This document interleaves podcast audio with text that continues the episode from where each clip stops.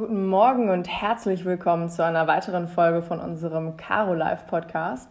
Wir haben heute wieder einen besonders coolen Gast für euch und zwar ist das die Professorin Nietzsche vom IAW, die uns äh, gleich ein wenig über ihren Werdegang erzählen wird und dann in der zweiten Folge auch ein bisschen über ihre Forschung und ähm, vielleicht auch, was sie sonst noch so an der Universität macht. Caroline. Caroline. Caroline. Caroline.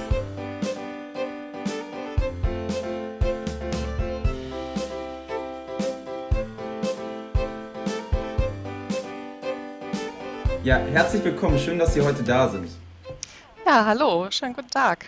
Freue mich natürlich auch, dass ich heute hier sein darf. Ja, ich war vorhin schon ganz begeistert. Ähm, ich habe mich ja auf die Folge wie immer vorbereitet und Arbeitswissenschaften war ja eigentlich das Thema, über was ich meine Bachelorarbeit das letzte halbe Jahr geschrieben habe ungefähr. Und es hat mir sehr große Freude gebracht. Und jetzt freut mich, dass ich heute nochmal mit äh, einem Spezialisten auf dem Fachgebiet sprechen kann. Wir wollen euch aber nicht zu sehr fachsimpeln, ähm, haben wir schon vorhin gesagt, aber es freut mich einfach an der Stelle. Ähm, ja, herzlich willkommen, dass Sie da sind. Toll, dass Sie da sind. Ähm, ich fange einfach mal direkt grob mit der ersten Frage an. Ähm, und die erste Frage ist immer so ein bisschen, um mal so einzugrenzen, wer Sie eigentlich als Person sind. Und äh, das ist, was waren so bisher Ihre größten Meilensteine im Leben?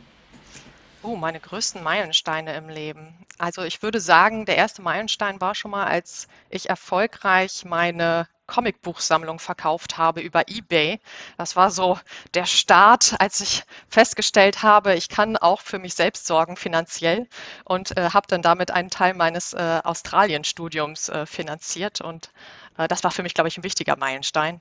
Äh, und dann äh, noch weitere Meilensteine, ähm, denke ich jedes Mal, wenn ich im Ausland ähm, war, ähm, nach meinem Australienstudium dann in Großbritannien, habe dort meinen Bachelorabschluss gemacht, äh, habe dort auch meinen Masterabschluss gemacht.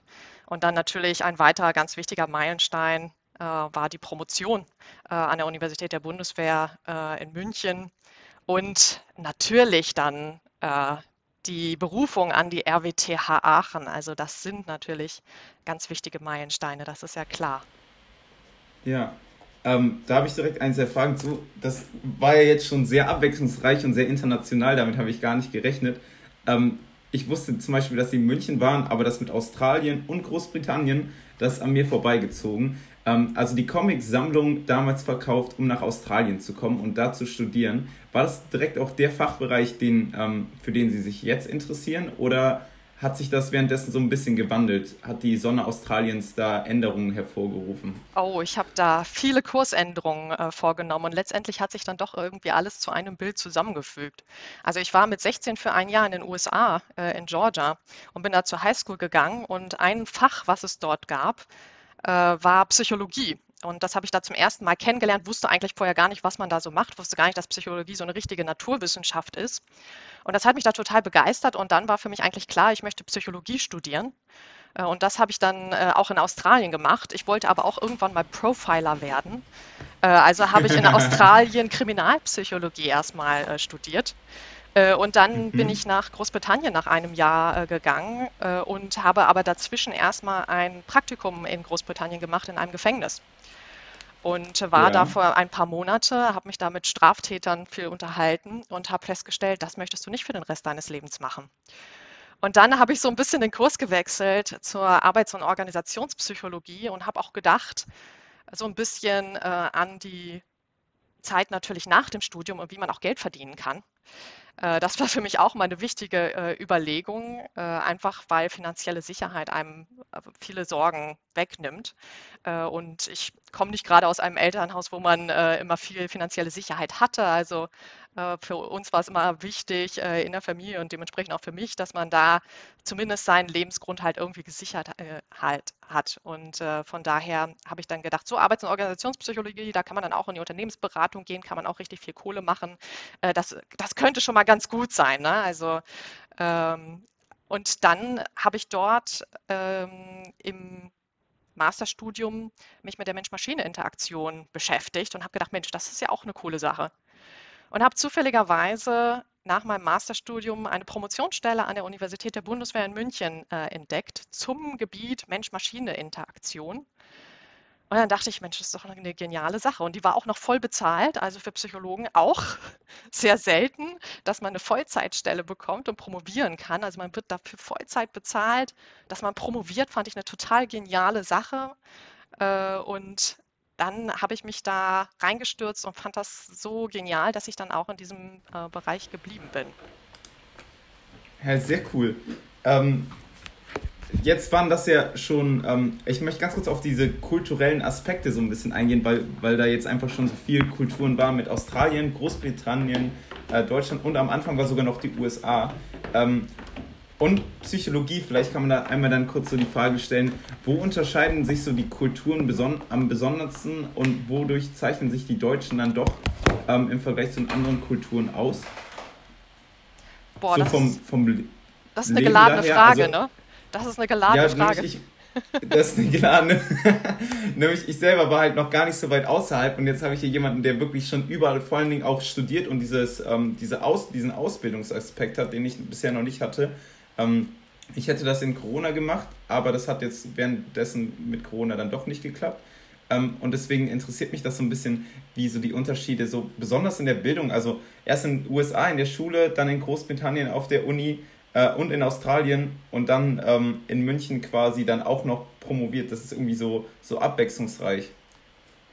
Ja, also es war auf jeden Fall sehr cool. Man kann da in viele Kulturkreise reinschauen.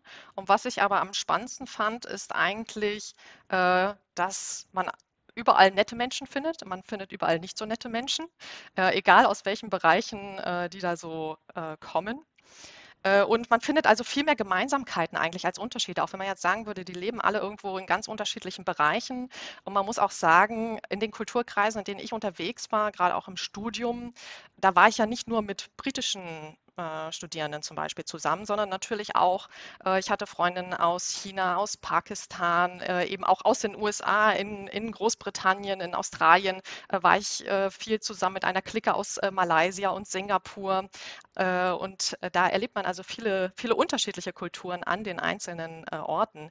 Und was ich da immer sehr zu schätzen wusste, war einfach die Offenheit, die man da erfährt von den äh, Studierenden. Also gerade die Internationals, wie man sie immer so schön nennt, die internationalen Studierenden, die sind so eine eigene Gruppe für sich.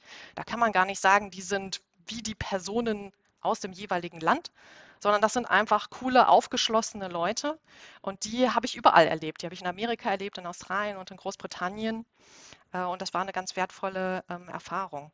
Und in Deutschland, äh, Deutschland hat andere Vorzüge und die habe ich dann auch erst so richtig zu schätzen gewusst, nachdem ich so viele Jahre, also sieben Jahre war ich insgesamt im, im Ausland. Äh, und äh, da sieht man dann erstmal auch, wie hoch der Lebensstandard ist äh, in Deutschland.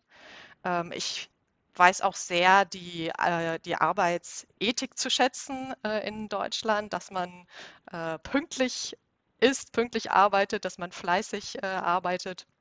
Das ist so ein Klischee, äh, aber äh, das kann auch sehr angenehm sein. Und auf der anderen Seite sieht man aber auch in Deutschland, dass viele in Deutschland nicht so aufgeschlossen sind gegenüber anderen Kulturen diese weniger aufgeschlossenen Personen, die findet man natürlich auch in Großbritannien, auch in Australien, habe ich auch überall erlebt. Äh, aber ich denke, das ist etwas, woran wir in Deutschland nochmal arbeiten können, weil allein schon unsere Sprache eine Barriere darstellt für Personen aus dem Ausland. Und das macht es nochmal einfacher, Leute auszuschließen, äh, während in den englischsprachigen Ländern äh, man schon allein dadurch, dass man leichter eine gemeinsame sprachliche Grundlage schafft, sich da besser miteinander verständigen kann. Ja, Voll cool. Ähm, ich, mir sind jetzt noch zwei weitere Fragen eingefallen zu dem, was Sie gerade gesagt haben, die ich an der Stelle noch gerne einmal kurz stellen würde. Ähm, das, ich, ich stelle Ihnen erst beide Fragen und dann können Sie sich aussuchen, mit welcher Sie anfangen wollen. Nämlich einmal ähm, Studieren beim Bund, ob das, also nicht, bei, sondern halt, ähm, was da das Thema war. Es ging ja auch um die Arbeitswissenschaften, aber da würde es mich interessieren, ähm, ist das genau gleich wie in der, wie in der ähm, in der Wirtschaft oder ist das anders beim Bund irgendwie? Das, das würde mich an der Stelle interessieren. Und das zweite ist sieben Jahre Ausland und Sie meinten ähm, vorhin, dass Sie die Comicsammlung dafür verkaufen mussten. Ähm, entweder war das eine sehr coole ähm, Comicsammlung, die sieben Jahre durchgefüttert hat quasi, ähm, oder es wäre bestimmt auch für Leute interessant, die auch nicht so gut betucht früher waren, wie, wie die das halt schaffen können, für sieben Jahre im Ausland zu studieren. Nämlich im Ausland zu studieren ist, glaube ich, für jeden immer recht interessant. Ähm, und da wäre das bestimmt an der Stelle interessant. Ja, absolut. Also dann fange ich vielleicht mal mit der Comicbuchsammlung äh, an. Die war, schon, die war schon nicht schlecht und hauptsächlich gesponsert von meiner Großmutter, muss ich sagen, die immer bei jeder Gelegenheit, seit ich klein war, äh, lustige Taschenbuch, äh, Sammlung mir mitgebracht hat. Äh, und so hatte ich dann da wirklich eine beachtliche Kollektion. Das hat natürlich nicht sehr lange gereicht. Also das hat gerade mal so gereicht für äh, ein äh, Semester Studiengebühren in Australien. Die Lebenshaltungskosten waren da Gott sei Dank sehr gering und auch die Studiengebühren waren da recht gering. Also ich, ich wollte eigentlich erst in, in den USA studieren, aber das konnte ich mir nicht annähernd leisten. Äh, und Australien war da wirklich eine gute Alternative. Das war auch ein Tipp, den ich da bekommen hatte von einer Freundin von mir. Und das war ein richtig guter, guter Tipp. Äh, und ja, wie schlägt man sich so durch Studium, indem man so äh, kleine, kleine Jobs macht, äh, die man eben finden kann? Äh, für mein Masterstudium habe ich allerdings auch einen Bildungskredit ähm, aufgenommen. Das wäre anders mit keiner Comicbuchsammlung der Welt wahrscheinlich zu bezahlen gewesen oder auf jeden Fall bräuchte ich da noch mehr Special Issues, als ich da hatte. Also da musste ich mich schon auch äh, ähm, nicht unerheblich äh, verschulden für diese Ausbildung, aber das war es dann auch für mich wert und ich habe das auch als Investition gesehen in meine eigene Zukunft und ich wusste auch, wenn man von einer renommierten Schule einen guten Abschluss hat, dann zahlt sich das hoffentlich später aus. Man hofft natürlich immer, dass man nicht irgendwie als arbeitsloser Akademiker dann irgendwie äh, dasteht. Äh, und ähm, meine Großmutter war da auch für mich eine finanzielle äh, Stütze. Meine Eltern haben natürlich auch geholfen, so gut wie, wie sie konnten. Äh, aber ich äh, war da immer sehr glücklich, wenn meine Großmutter immer Weihnachtsgeschenke gemacht hat und einfach nur Geld immer geschickt hat, weil das habe ich dann direkt in Essen umgewandelt und das war einfach ja absolut notwendig für mich auch gewesen, um mich da durchzuschlagen. Und es war keine einfache Zeit, aber ich habe viel gelernt, auch über mich gelernt und ich würde es nicht anders haben wollen. Und zu der anderen Frage, Universität der Bundeswehr. Äh, die Frage habe ich natürlich häufig äh, gestellt bekommen. Äh, und man hat mal so den Gedanken, dass man, wenn man studiert an der Universität der Bundeswehr, dass man da irgendwie Militärsachen lernt. Und äh, tatsächlich war das überhaupt nicht und ist es nicht äh, Ziel der Universität der Bundeswehr München. Also die Studierenden dort, die haben sich verpflichtet für die Bundeswehr äh, für zwölf Jahre, 13 Jahre und die sind dienen in der Bundeswehr, das ist ganz klar. Aber Ziel der Ausbildung an der Universität der Bundeswehr äh, ist es, die den Studierenden auch das Wissen zu vermitteln, was man an einer TU München oder an einer LMU so gelernt hat, damit diese Personen, die sich verpflichtet haben, wenn sie später rauskommen, auch noch einen Job außerhalb des Militärs äh, machen können. Und natürlich lernt man ja auch in dem zivilen Studium Sachen, die einem auch äh, in der Karriere der Bundeswehr weiterhelfen. Ne? Also wenn man jetzt normale BWL-Kenntnisse oder Maschinenbaukenntnisse hat und so weiter, die helfen einem natürlich auch, wenn man sich für eine Karriere in der Bundeswehr entscheiden sollte. Aber die Personen, die dort unterrichten, also die Professoren oder auch ich zum Beispiel, äh, das sind in der Regel Zivilisten. Die meisten von denen sind Zivilisten. Ähm, ich habe nie gedient in der Bundeswehr, ähm, aber ich äh, habe eben gearbeitet für die Bundeswehr. Und das Forschungsfeld von Ihnen, hat sich das auf ein äh, militärisches Thema dann eher bezogen oder war das auch ein ganz normales Thema? Nee, also da gibt es genauso Freiheit und Forschung und Lehre wie an anderen Universitäten und die Professoren konnten selbst bestimmen äh, und können immer noch selbst bestimmen, äh, worauf sie sich konzentrieren. Und wir haben äh, eigentlich nur zivile Forschung gemacht. Also wir haben da äh, zusammengearbeitet mit Audi zum Beispiel und BMW in der Entwicklung von Fahrerassistenzsystemen. Äh, und wir haben ich gerade in meiner Promotion habe ganz viele Studien zu Teleoperationssystemen durchgeführt, die zum Beispiel in der Chirurgie eingesetzt werden, ähm, aber auch so in der Unterwasserexploration zum Beispiel oder in, äh, in, anderen Bereichen, um einfach zu sehen, wie muss man diese Mensch-Maschine-Schnittstelle denn äh, gestalten, welche Informationen müssen da zurückgemeldet werden an den Menschen, äh, damit der Mensch bestmöglich damit arbeiten kann. Und das sind also Themen, die auch für die, auch für die Bundeswehr auch interessant sein können, aber die eben auch in der, äh, einfach ganz normale zivile Forschungsthemen sind. Okay. Ja, Topi. Äh, Unterwasserexploration hört sich ja auch richtig spannend an. Und dann wollte ich nur sagen, was Sie vorhin noch gesagt haben, das fand ich total schön, war, dass äh, Sie dieses Kreditaufnehmen als Investition in sich selber gesehen haben. Das finde ich ist total schön formuliert und ja auch was, äh, was eigentlich stimmt, wo man so nicht drüber nachdenkt, dass man ja in seine eigene Zukunft investiert. Und das ist vermutlich so das Start-up, wo man am ehesten rein vertrauen sollte und vertrauen kann. ähm, das ist genauso was, da habe ich letztens drüber nachgedacht, wie mit der eigenen Zeit. Wenn man jetzt sagen würde, was ist mir meine Zeit eigentlich wert, weil Zeit ist das einzige Gut, was man irgendwie nicht mehr mit Geld kaufen kann oder zumindest eins der wenigen Güter, die man so nicht kaufen kann. Äh, wenn ich das jetzt mache, ist mir das quasi wert, mir da selbst Mindestlohn für zu bezahlen oder nicht. Ähm, ist vielleicht auch was, was ich letztens gehört habe, äh, wie man sich das überlegen kann. Das fand ich sehr schön, wie Sie das gesagt haben, dass Sie da in sich selber investieren. Und das ist ja scheinbar aufgegangen. Also äh, Sie sind Professorin an der RWTH und keine arbeitslose Akademikerin. Insofern würde ich sagen, die Investition Yay. hat sich mehr als ausgezahlt. Genau, das weiß man natürlich vorher immer nicht, aber äh, ich habe das auf jeden Fall nicht äh, bereut und ich muss auch feststellen, wenn ich äh, jetzt mal so vergleiche, mh, hm, die Motivation von vielen Studierenden äh, gerade auch dort, wo wir hohe Studiengebühren bezahlt haben, an der Manchester Business School äh, zum Beispiel, die war natürlich enorm, weil da Leute äh, starke ähm, ja, Schulden auf sich äh, Schulden äh, aufgenommen haben, eine starke Investition, starke Einschnitte äh, gemacht haben und die saßen verdammt nochmal in jeder Vorlesung und haben jede Minute aufgesaugt, weil man bezahlt ja dafür und äh, möchte daher auch nichts verpassen und so viel wie möglich von diesem Ganzen äh, mitnehmen. Von daher hat diese Erfahrung mich eigentlich gelehrt, dass Studiengebühren, abgesehen davon, dass sie auch eine äh, ziemlich notwendige Finanzierungsquelle sind für eine qualitativ hochwertige Lehre, auch äh, zu einer besseren Motivation vielleicht beitragen. Aber natürlich darf ein, dürfen Studiengebühren niemals jemanden, der es sich nicht leisten kann, ausschließen äh, von einem Studium. Das ist ganz äh, klar. Und das passiert natürlich in Ländern wie gerade in den USA ähm, sehr häufig, auch in äh, äh Großbritannien, wo die Top-up-Fees eingeführt wurden, die also deutlich höher jetzt sind als zu der Zeit, als ich noch studiert habe. Äh, da schließt das leider auch viele Personen aus, die sich das eben nicht so einfach leisten können. Und so sollte es natürlich nicht sein. Bildung ist aus meiner Sicht ein Recht und sollte zugänglich sein für alle Personen, unabhängig von ihrer äh, finanziellen Grundlage.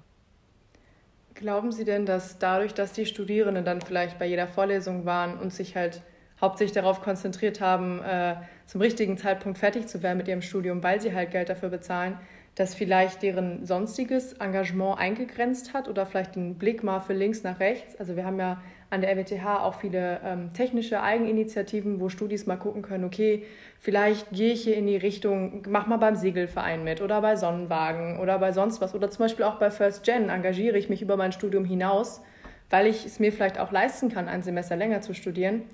War das da anders oder haben die Studierenden das trotzdem gemacht?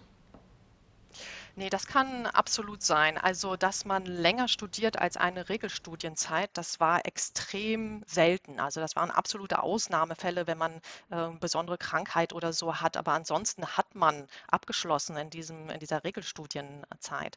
Und das kann natürlich sein, dass das sich dann auch auswirkt. Es gab natürlich auch studentische Initiativen und äh, Personen haben sich auch noch in anderen Bereichen äh, engagiert.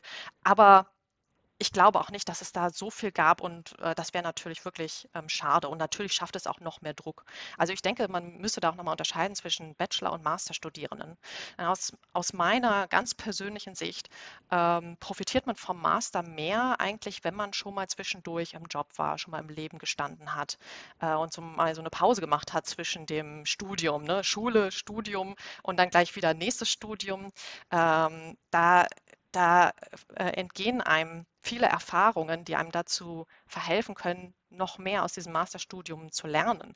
Und daher würde ich sagen, so eine gute Mischung aus Bachelor, da hat man ein bisschen mehr Möglichkeiten, sich zu orientieren, auch in andere Bereiche reinzuschauen. Und ja, dann ist man auch mal ein Semester oder zwei Semester länger dabei.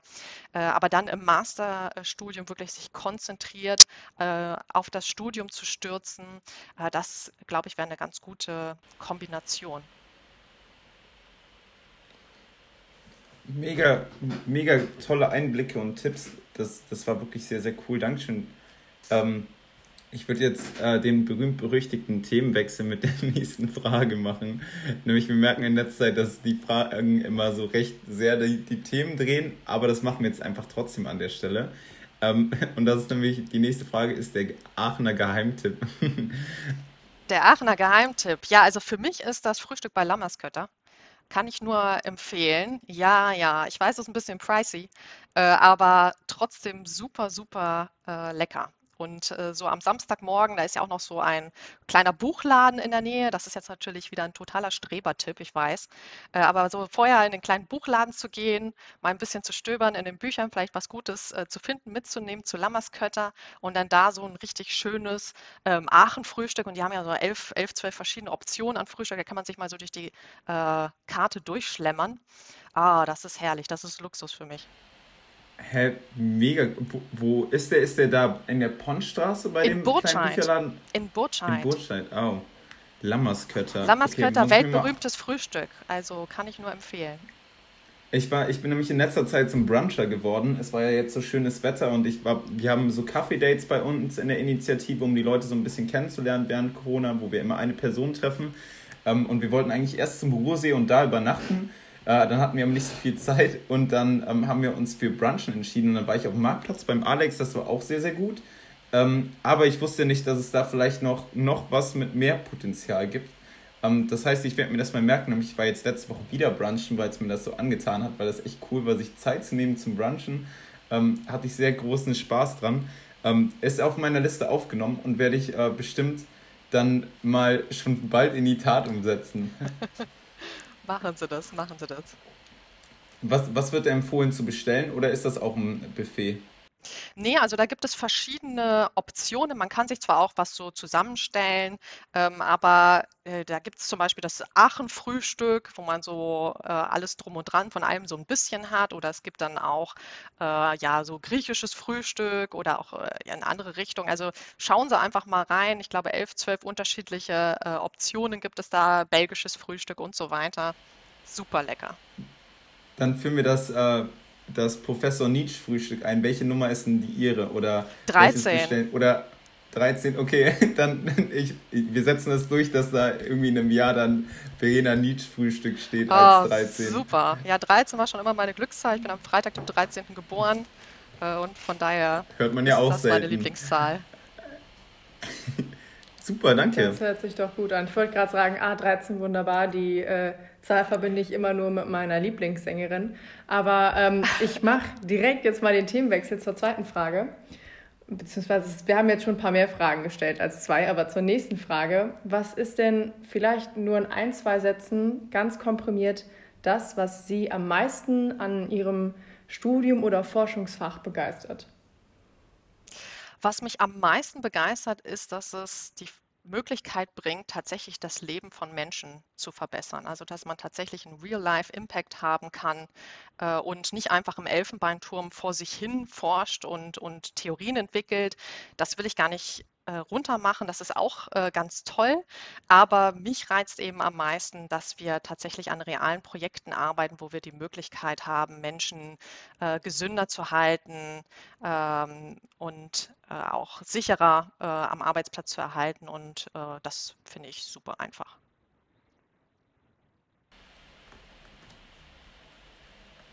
Mega. Ja, da freue ich mich später gleich noch ein bisschen mehr drüber zu reden, in der nächsten Folge dann. Ähm, ich finde das nämlich auch ultra interessant, deswegen habe ich auch darüber geschrieben. Äh, mega cool, ähm, freut mich sehr, wenn wir da gleich mehr drüber reden. Wir kommen zur letzten Frage aus dem Teil heute. Ähm, und das ist ja eine der, ähm, früher waren es eine der 43 Fragen, um sich zu verlieben, irgendwie sowas. Und mittlerweile sind es eine der 210 Fragen, um sich zu verlieben, damit wir immer mehr Fragen haben. Ähm, und die Frage ist heute, wie sieht dein Traumhaus aus? Oh, mein Traumhaus. Ich glaube, mein Traumhaus ist eine kleine Waldhütte, mitten im Wald, einfach umgeben von Natur. Und das muss gar keinen Schnickschnack haben, obwohl ich schon gern äh, auch mal Netflix gucke und so und äh, im Internet surfe. Also es sollte schon noch einen guten äh, Internetempfang haben, äh, aber am liebsten eine Hängematte noch vorne äh, äh, vor der Tür im Wald. Das hört sich sehr kuschelig an, sehr sehr nach Urlaub und das passt ja auch zu ihrem Hintergrund. Sie sitzen, für unsere Zuhörerinnen sehen das natürlich nicht, aber die Frau Nietzsche sitzt in ihrem grünen Zen-Garten ähm, vor uns. Der Zoom-Zen-Garten. Ja, und ich glaube, mit dem Zoom-Zen-Garten beenden wir auch für heute. Und äh, dann reden wir in der nächsten Folge, die könnt ihr dann übermorgen hören, am Donnerstag, ein bisschen mehr über das Thema, auf das Simon schon so brennt, weil er da auch sich ein bisschen mit beschäftigt hat in der letzten Zeit. und das Forschungsfeld von Professorin Nietzsche. Insofern vielen Dank fürs Zuhören und äh, schaltet in zwei Tagen wieder ein. Bis dahin. Tschüss. Tschüss.